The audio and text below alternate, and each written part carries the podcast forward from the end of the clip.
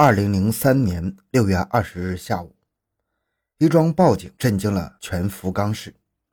在日本的福冈博多湾码头附近，有两名渔民正在捕鱼的时候，捞上来两具尸体。看到尸体被捞上来的瞬间，渔民意识到这是一起骇人听闻的大案，立刻选择了拨打报警电话。欢迎收听由小东播讲的《抢劫、奸杀、沉尸》。三名中国留学生制造的日本福冈灭门案。回到现场，寻找真相。小东讲故事系列专辑由喜马拉雅独家播出。被打捞上来的尸体是一男一女，其中男性看体征是一个中年男性。女子则是一名大约十岁左右的小女孩，两具尸体上的一个特征让福冈警方内心一颤，他们手上都戴着手铐，而且手铐中间还挂着金属哑铃，这是杀人抛尸的特征。海岸沉尸，手铐束缚，哑铃压重，这是典型的日本黑社会杀人手法。警方因此推测，死者可能不止这两位。事实的确如此。在之后的打捞中，警方又发现两具尸体，同样是被手铐束缚，中间绑着哑铃。后面的两具尸体分别属于一位中年女性以及一位年龄较小的男童，看上去四具尸体很像是一家人，一家四口全都遇害，灭门惨案让整个福冈警方为之震惊啊！他们很快锁定了被害人的身份，家住福冈东区的松本一家。分别是四十一岁的家主松本真二郎、四十岁的妻子松本千佳、十一岁的儿子松本海以及八岁的女儿松本洋菜。在对松本一家进行调查时，更让警方确认了很可能是黑社会作案松本真二郎暗地里跟黑社会以及高利贷那可是有不少来往。他曾经做过不少生意，但是效益都不太好。在开设的烤肉店倒闭、衣物网购店效益又平平之后，他选择了背水一战，向高利贷借了大量的资金，投入到了不法经营当中，投资了不少黄色场所，还在自家院子里种植了大麻。可日本人的生活实在是太卷了，就连非法场所也不见得能够盈利。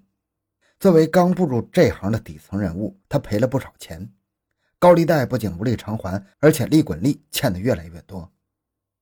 表面上，松本真二郎是有独立别墅、家庭和睦的成功男士，只有自家人知道，高利贷已经快将他逼疯了。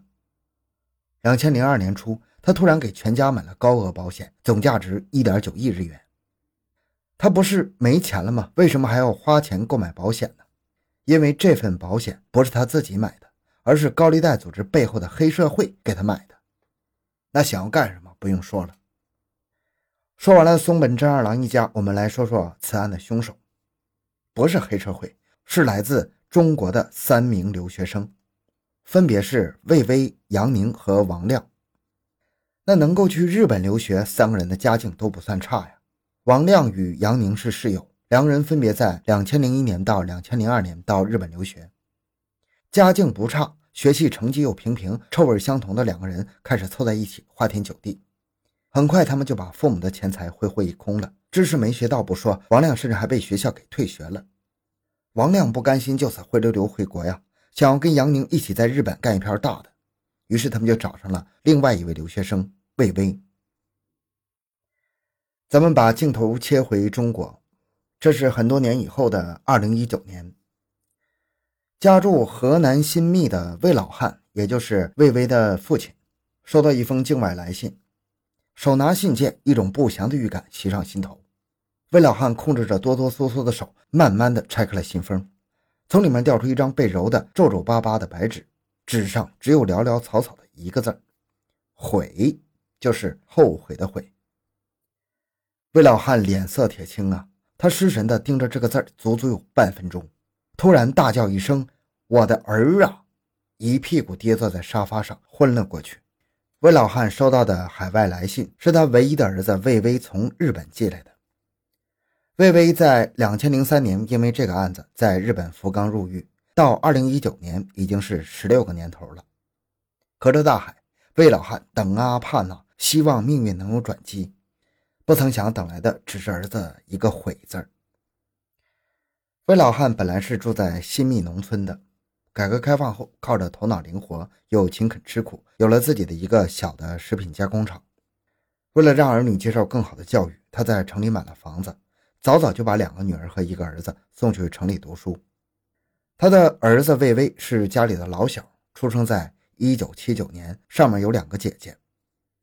因为他是家里唯一的男孩啊。魏巍从小就被家人呵护备至，这使他的依赖性强、胆小、不爱说话。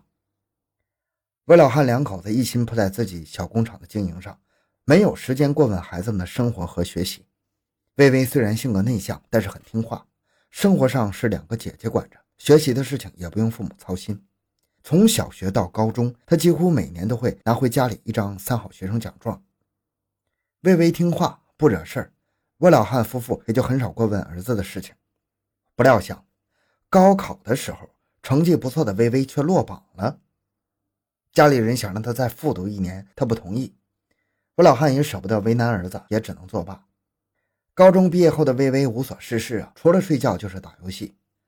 老两口子心疼儿子，不舍得让他受委屈，就合计着让他再玩两年，以后再找个对象，成个家，继承自己的工厂得了。